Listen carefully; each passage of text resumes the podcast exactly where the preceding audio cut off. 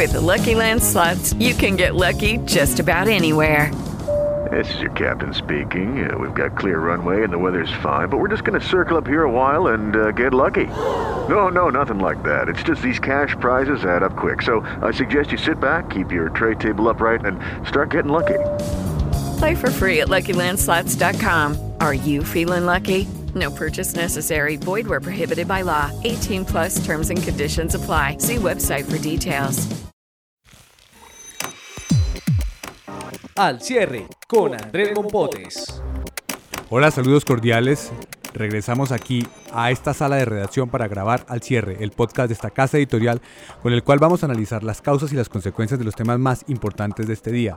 Este día 28 de mayo de 2018, luego de las elecciones de primera vuelta presidencial, en las cuales tenemos una de las noticias del día, aparte del inicio de las movidas entre Duque y Petro para ganar esa segunda vuelta presidencial, la otra noticia del día es que el candidato Sergio Fajardo decidió no seguir en más contiendas presidenciales. Y esa es una de las preguntas que hoy vamos a tratar. ¿Quién reemplazará a Fajardo en la próxima candidatura presidencial de los Verdes? y le tocará pagar a De la Calle los 8.900 millones de pesos del anticipo que le dio el Estado para su campaña electoral. Soy Andrés Monpote, su director de Información del Tiempo. Comenzamos.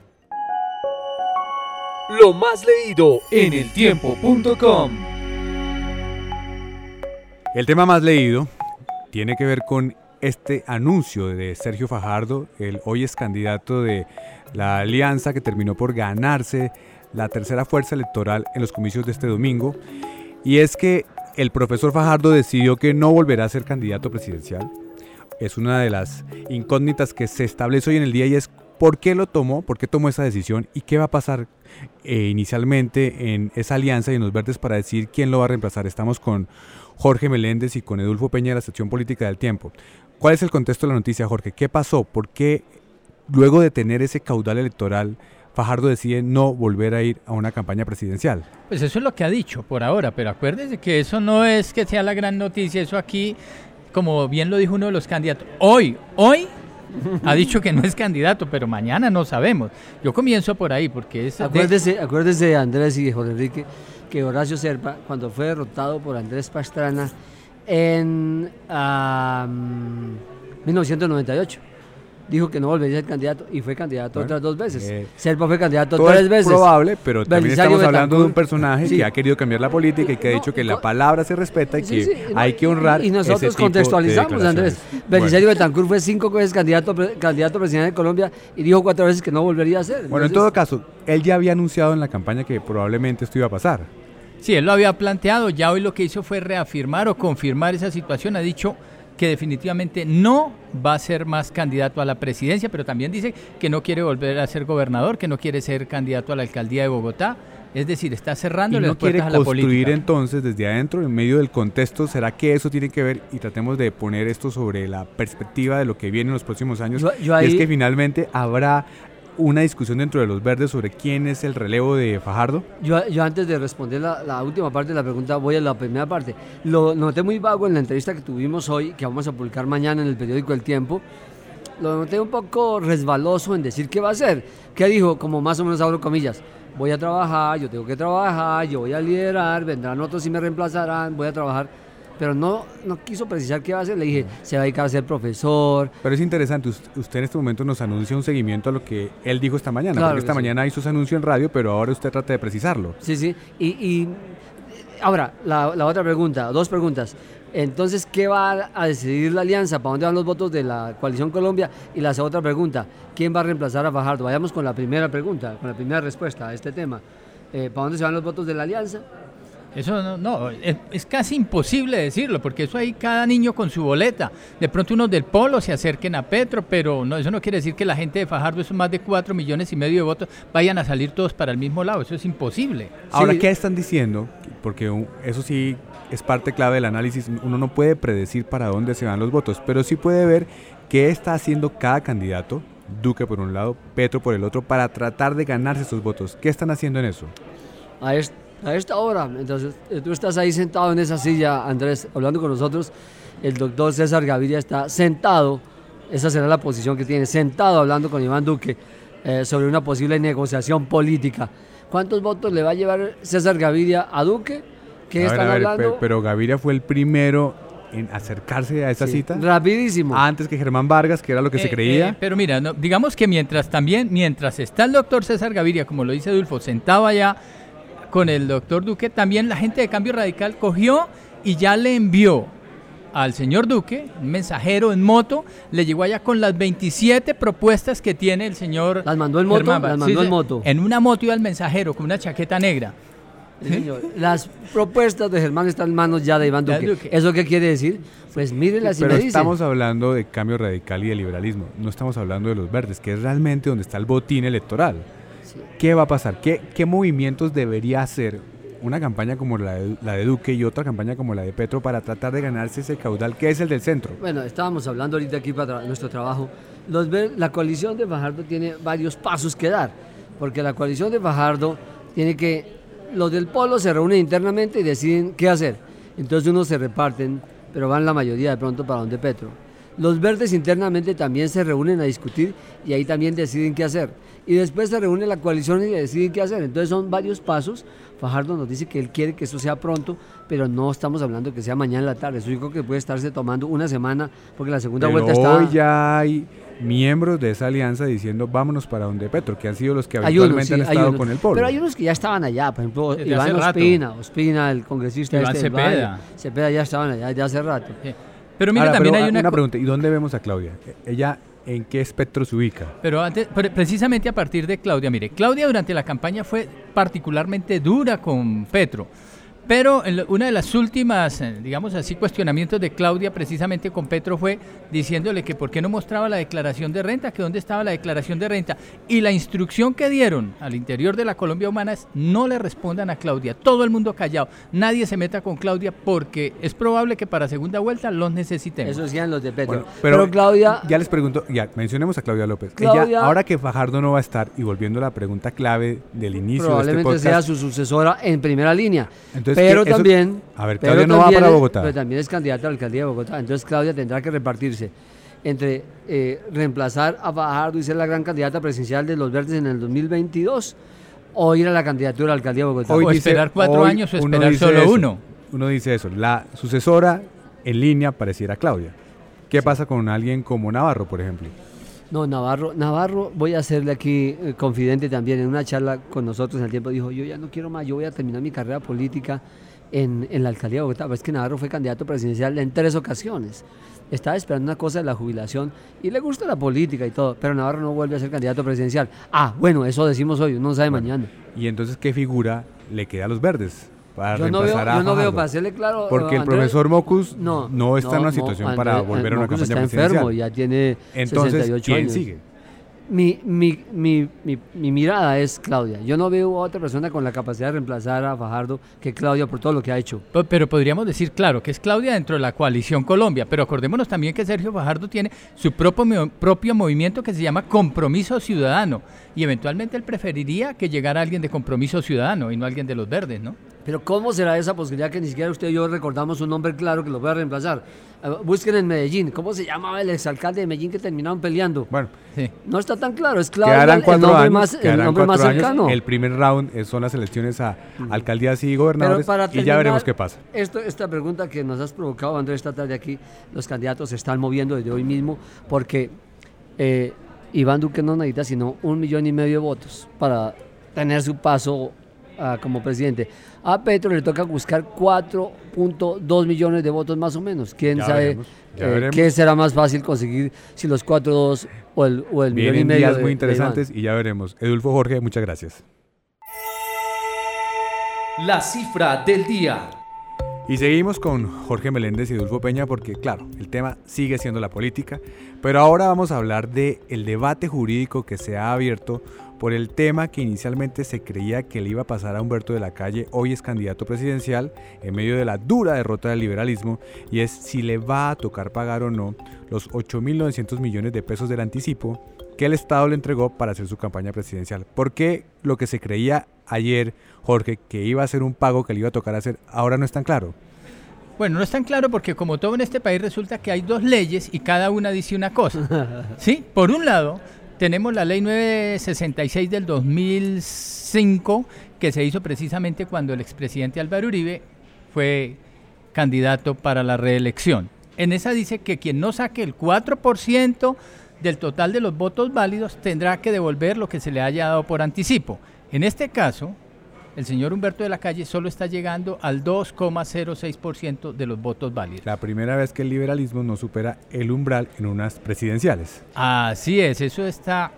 Habrá que ver que... Ese será otro tema. Ese es otro tema con consecuencias distintas. Sí, señor. Bueno, entonces, a partir de esa ley, el señor tendría que pagar más de 9 mil millones de pesos, que son los anticipos que tiene. Eso sin contar un crédito de 1.500 millones de pesos, de los cuales él fue y firmó, así como cuando usted va al banco, señor, y firma. Aquí cuando viene alguien del banco, uno le firma y le traen la, plata. Él se metió en un crédito de 1.500 millones de pesos, que eso sí es harina de otro la primera Ley. La primera ley. La segunda ley es la 1475 del 2011, que dice que los candidatos presidenciales, en el caso de los candidatos presidenciales, cuando tengan esos anticipos y lo justifiquen, o sea, así como cuando se justifican aquí los viáticos. Con soportes. Sí, usted trae los soportes y dice comida tanto, alimentación tanto, eh, transmilenio tanto. Entonces, si ese señor justifica eso, dice que no tendrá que devolver la plata. Pero ya podemos decir es que no va a tener que devolver plata, con toda seguridad. ¿no? ¿Por qué? Pues porque la ley siempre favorece. La ley favorece. Y lo que. Y, mejor yo le voy a recomendar una cosa, Andrés. No, pero ese es un tema de, de magistrados Tienes que ver la historia de mañana en el, tiempo. La historia de mañana en el tiempo te va a explicar por qué Humberto no va a tener que pagar la plata. Pero lo cierto es que, mire, ese es un tema en efecto que lo va a resolver el Consejo Nacional Electoral. ¿Que los magistrados son mayoría a favor de esa tesis? Vamos, es probable. Lee de la historia, de la historia en el tiempo mañana, Andrés. bueno, para no adelantarnos entonces, Pero incluso uno de los magistrados ya le dijo a una emisora de Bogotá que no, que el señor sí tenía que pagar esa plata. Entonces, digamos, así como dirían, siguiendo con el tema de radio, opiniones divididas hay en el Consejo no, no va a pagar la plata, Humberto. No, pero hablemos de otras opiniones divididas. Los 1.500 millones Bueno, las opiniones divididas que hay en este momento en liberalismo. ¿Cómo está eso adentro? Opiniones divididas es que César Gaviria, como decíamos antes, está en este momento hablando con eh, Iván Duque, entregándole unos boticos que no sé cuáles irá a negociar, porque yo no sé con cuáles cuenta. Y de otro lado hay un grupo de congresistas grande que dice que se va a ir para donde Petro. Pero yo me estaba preguntando ahorita, acabamos de ver esa elección de ayer, donde los grandes protagonistas no fueron los partidos, sino los ciudadanos. ¿Qué sentido tiene hoy que un partido diga apoyo si los ciudadanos no apoyan? Bueno, pero, pero otra factura que hay que pagar es la de la derrota. ¿Y esa quién la va a pagar? A 1.500 millones. La de Humberto, es que es otra platica. Pobre Humberto. No, no, la de quién se hace responsable políticamente por lo que pasó ayer con el liberalismo. Pues César Gaviria, porque es el Pero jefe. ¿Va a seguir entonces al frente del partido? los rebeldes, que son los que lideran Cristo y otros congresistas, no, no quieren sacarlo del partido, que siga ahí, que siga cuidando la casa de la 36. ¿Que siga ahí? Sí, que siga ahí. Ellos dicen que no lo van a sacar, que ellos alquilan un, cuartico para en otro lado donde mandar y que César Gaviria siga en la 36 cuidando esa casa. ¿Y Juan Fernando Cristo qué hace mientras tanto? Ellos van a liderar una especie de rebeldía. Van a tratar de armar otro cuento político con otros congresistas. En la 37. pero no se van a ir para la 36. Bueno, entonces hablemos de unos años más, más adelante. ¿Qué va a pasar con el liberalismo eh, hacia adelante? Eh, eh, yo les, o sea, Andrés, les he preguntado eso varias veces y las respuestas son confusas. ¿Por qué? Porque es que, Andrés, es como si tú hoy, con el auge de las tiendas de, de superficie amplia, los hipermegamercados o con Amazon, tú vas a decir que voy a armar una tiendita. ¿Y quién dice que armar una tiendita para prosperar? Si uno no arma una tiendita para prosperar, yo no sé cómo va a salir el liberalismo. Y con 300 mil votos menos. pero yo les cuento que, los vecinos de, ellos, los conservadores, con una tiendita han sabido acomodarse o, digamos de otra manera, ubicarse en cada elección presidencial. Sí, Andrés, pero al destajo ahí para que den un puestico y una cosita chiquita, pero no son los grandes partidos de poder que van a poner el presidente y que definen las grandes políticas de este país, no lo son. La prueba es que ellos se están quedando, ¿cuánto hace que no tienen candidato presidente? Desde Andrés Pastrana no, tienen presidente. Ellos apoyan a los otros y ahí se chupan ahí puestos. Y, ahora se, y ahora se están acercando a Marta Lucía porque Marta Lucía otra vez volvió a ser conservadora para ellos, ¿no? Porque acuerden que Marta Lucía se abrió de ellos. Pero yo creo que los partidos están en crisis, yo creo que se necesitan cosas como nuevas, grandes, pero hay que, yo creo que, que las elecciones de ayer, Andrés, para irme rápido a escribir, que está haciendo tarde, es que los ciudadanos demostraron que tienen un poder muy grande, más grande que el de los partidos. Los ciudadanos libres, que ya no tienen que matricularse un partido ni para votar, ni para preguntar, ni nada. Muy bien, Edulfo y Jorge, váyanse a escribir para no cerrar. Tarde. La clave de las noticias. En el tema clave vamos a hablar de una noticia que tiene que ver con una decisión de la Corte Suprema que archivó un proceso contra el exdefensor del pueblo Jorge Armando Otálora por acoso sexual. Estamos hablando de un caso que ocurrió hace alrededor de más de dos años y ustedes, si algunos de ustedes recuerdan, tiene que ver con la denuncia de una persona que trabajaba en la Defensoría que señaló y aportó algunas pruebas de lo que consideró o, que lo que en ese momento argumentó como un evidente caso de acoso sexual. Estamos con Milena Zarralde y con John Torres de la edición de Justicia del Tiempo para que nos cuenten cuál es el contexto de esta noticia. Milena, ¿cómo se da todo este caso para que nos recuerde, por favor?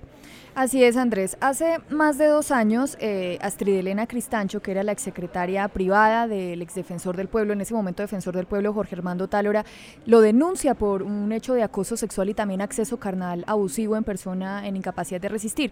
Ella lo denuncia en ese momento eh, cuando se estaba dando una serie también de denuncias de funcionarios de la entidad que afirmaban que el, doctor, el exdefensor Tálora, pues supuestamente eh, tenía conductas de acoso laboral contra otros empleados. Ella hace esa denuncia ante la fiscalía y él comienza a ser investigado penalmente. ¿Qué sucede? La fiscalía lo investiga en estos más de dos años y finalmente este año la fiscalía decide precluir, es decir, archivar el proceso contra Jorge Armando, Jorge Armando Tálora, diciendo que no se pudo comprobar eh, que pues no se pudo tumbar su presunción de inocencia y lo que dice la fiscalía, digamos, y lo que la corte hoy recoge al pues archivar este caso contra Otálora es que efectivamente hubo una relación consentida y que por lo tanto eh, no hubo un acoso sexual como lo afirmaba eh, la doctora Astrid Elena Cristancho. ¿Y qué tipo de pruebas aporta para decir eso, Milena?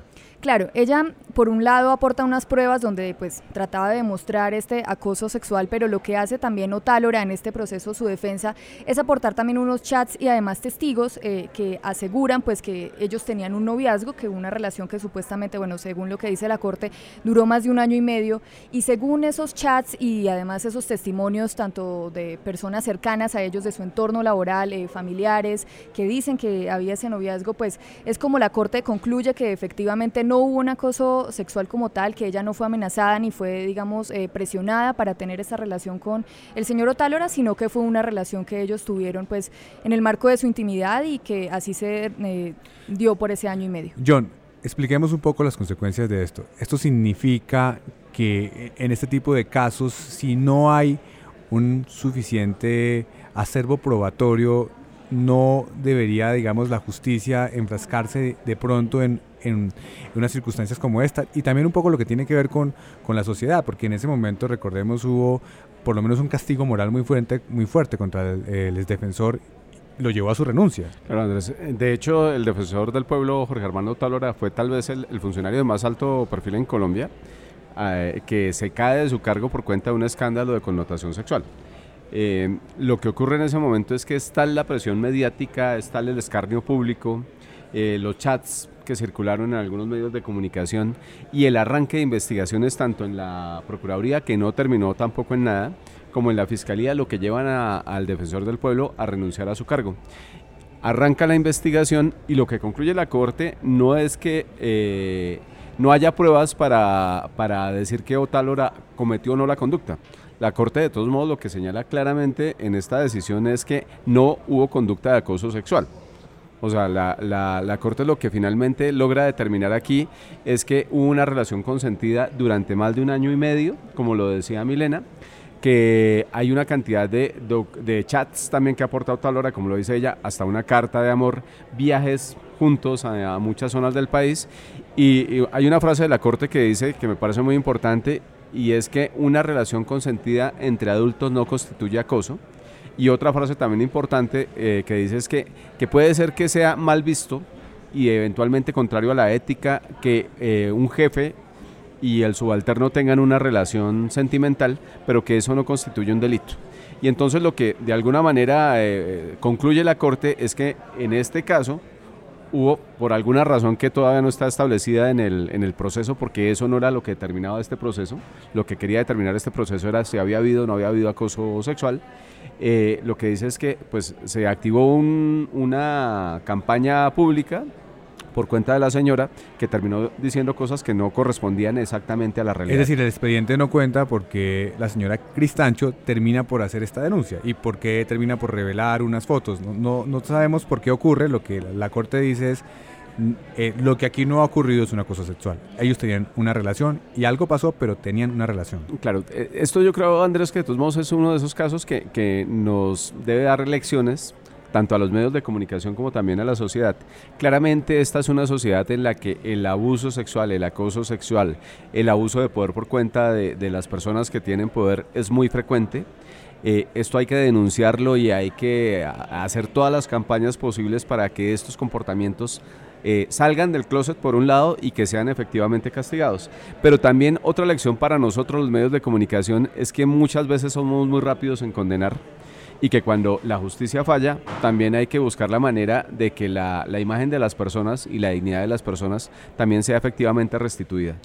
Aquí, Andrés, eh, quería contar que hay algo también muy importante que tiene que ver no solamente con el caso de, de Otálora, sino que también, eh, digamos, tiene una trascendencia frente a muchos procesos que se llevan por acoso sexual. Usted nos decía que, que, pasa en esos casos en los que no hay pruebas o la única prueba es el testimonio como tal de, de la presunta, o bueno, de la víctima en estos casos. Y lo que la Corte dice es, claramente sí se puede condenar a una persona cuando solamente existe el testimonio de la víctima, porque no se trata de no darle credibilidad a, las mujeres que son víctimas de, de acoso y de delitos sexuales sino que en esos casos tiene que hacerse un examen mucho más, eh, digamos, estricto y severo para buscar derrumbar esa presunción de inocencia que es un derecho de, todos los colombianos. Y lo que dice la Corte es que aquí claramente hubo otros testimonios, otras pruebas que fue, fueron las que finalmente acreditaron que sí hubo una relación en este caso de, estas dos personas. Y otro asunto muy importante, Andrés, es que la Corte también, eh, digamos que en este caso Astrid Elena Cristancho había dicho que se mirara su caso desde un enfoque de género, que se tuviera en cuenta que ella era una mujer y que por esa condición pues digamos, de, se tenía que sopesar su testimonio. Y la Corte dice que en este caso no es que mejor dicho, no se puede verlo desde una, perspectiva, desde una perspectiva de género porque allí tiene que haber una relación desequilibrada entre el hombre y la mujer o entre la víctima y el acosador. Y en este caso la Corte dice no hay una relación desequilibrada porque eh, lo que se probó es que entre los dos pues había total una, una digamos, eh, una decisión voluntaria de tener esa relación. Es, es algo clave en este proceso. Importante antecedente. Milena, yo, muchas gracias. Lo que viene para su información. A mí me encanta el chiste, mientras más malo, mejor. ¡Aló! Eh, eh, ¿Contestan del manicomio? No, aquí no hay teléfono. La muerte, la muerte es un, mal chiste, es un buen chiste, un chiste cruel. Todo termina con un chiste que es la muerte. La vida burlándose de nosotros. Oye, qué hermosa reflexión nos ha dejado Santi. Y eso que estamos escuchando es una de las piezas de un especial multimedia preparado por esta casa editorial que se llama ¿Cuál es la gracia? Un interesante producto de contenido que trata de contar cómo ha sido la evolución del humor en Colombia, de qué nos reímos en este país, por qué tenemos cierto tipo de humor. Es un especial que ha sido liderado por Carlos Solano en la edición de Cultura del Tiempo. Ahora está encargado de la Escuela de Periodismo Multimedia y lo tenemos aquí para que nos cuente de qué se trata. Carlos, ¿qué viene en este especial? Andrés, muchas gracias. Pues eh, llevamos una investigación de varios meses eh, para desarrollar una inmensa base de datos que, eso suena aburrido, pero lo que se refleja hacia el frente es un juego interactivo en el que la gente va a entrar a descubrir qué es lo que lo hace reír. Porque si bien uno identifica, por ejemplo, tres comediantes generacionalmente, por ejemplo, un muchacho identifica a unos youtubers y, otros comediantes de su generación, esos están ligados por un, lo que llamamos nosotros un ADN del humor colombiano con un Montecristo, con una Nena Jiménez, con un Yo y tú. Y toda esta comedia hace parte de una misma línea temática, de una misma forma de pensar la comedia. Y es la razón por la que un argentino o un brasileño o un estadounidense no se ríe de lo mismo que nos reímos nosotros. ¿Qué descubrieron en esa investigación? Porque claro, usted me está hablando aquí de unos humoristas que probablemente no todas las generaciones conocen. Claro. Y estoy viendo que hay desde el Álvaro, el Álvaro Lemon, el hombre Caimán, hasta unos más recientes, Andrés López y, y Tola de Toli Maruja y la gorda Fabiola en el especial. Pero, sí. ¿qué descubrieron en esa investigación? Descubrimos que hay un país que se sostiene a partir de la risa, que cuando hay tragedia, que cuando hay escándalos políticos, que cuando hay robos, que cuando hay tensión política como la que vivimos en estos días, siempre se acude, el, el colombiano acude a la risa como una manera de, de cura del dolor. Es y nuestro remedio contra todo lo que es pasa. Es nuestro remedio, que eso puede sonar como una frase de cajón, pero resulta que sí lo descubrimos. Es decir, que sí está ligado a una manera en cómo los comediantes han acudido, por ejemplo, a, al retrato de la pobreza como una manera de descargar esa tensión creando un personaje dentro de la pobreza, por ejemplo. Y el humor del doble sentido se habla que tal vez los colombianos tenemos mucha orientación a ese tipo de humor. ¿Hay alguna línea que haya sido descubierta en el especial en ese sentido? Sí, en ese sentido y en los dos sentidos. eh, sí, en efecto hay unas, hay el, que propone el especial, cómo hay unas cadenas que conectan el humor de, por ejemplo, de la nena Jiménez con, eh, por ejemplo, el humor de la Luciérnaga eh, en alguna dirección, porque lo influenció, porque encontró las bases de ese humor para saltar a la radio. Entonces la radio de hoy le debe, por ejemplo, mucho a la radio de esa época. Y va uno a ver y Montecristo y la nena Jiménez Pero es un humor que, que se vive en nuestros espacios sociales también. O sea, Claro. los colombianos somos muy dados a tener ese tipo de bromas. Claro, de hecho el especial analiza mucho cómo hoy, en el entorno de los memes y de los youtubers y de todo eso, se democratizó la creación del humor, lo cual a veces también afecta a los comediantes y eso nos lo cuentan en las entrevistas, pero eh, la gente salta a las plataformas a crear su propio chiste y el meme se ha convertido y a veces ha desplazado al chiste de cuentachistes y eso es un fenómeno bastante grande. Bueno, ¿cómo podemos ver el especial? Mañana, eh, o, es decir, este martes en el tiempo.com. eh, y bueno, de hecho, desde nuestra edición impresa a haber un código QR para entrar también a esa dirección en el especial.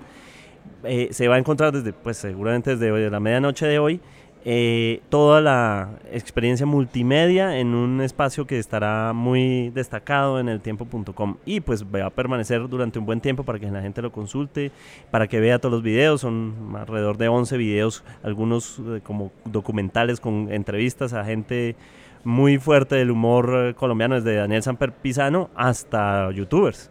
Qué interesante. Carlos, muchas gracias. Muchas gracias, Andrés. Ahora tenemos aquí a- al gran Manuel Julián Acuña. ¿Qué nos va a interpretar? Con mucho gusto voy a cantarle Guarapo con Yucasá. Y con esta otra pieza del especial, ¿cuál es la gracia? Despedimos este podcast. Los invitamos mañana aquí al finalizar la tarde en eltiempo.com. Feliz descanso. Ay, Guarapo con Yucasá. Mira, Guarapo con Yucasá. Ay, gua- y todos los corronchos bravos ya hay corronchos. Guarapo con Yucasá. Ay, Guarapo. Hombre, camino esa canción, pero sin aburrirse, con mucho gusto. Yucasá con Guarapo. Yucasá. Son chistes bobos. With Lucky Land slots, you can get lucky just about anywhere. Dearly beloved, we are gathered here today to. Has anyone seen the bride and groom? Sorry, sorry, we're here. We were getting lucky in the limo and we lost track of time. No, Lucky Land Casino, with cash prizes that add up quicker than a guest registry. In that case, I pronounce you lucky. Play for free at LuckyLandSlots.com. Daily bonuses are waiting. No purchase necessary. Void where prohibited by law. 18 plus. Terms and conditions apply. See website for details.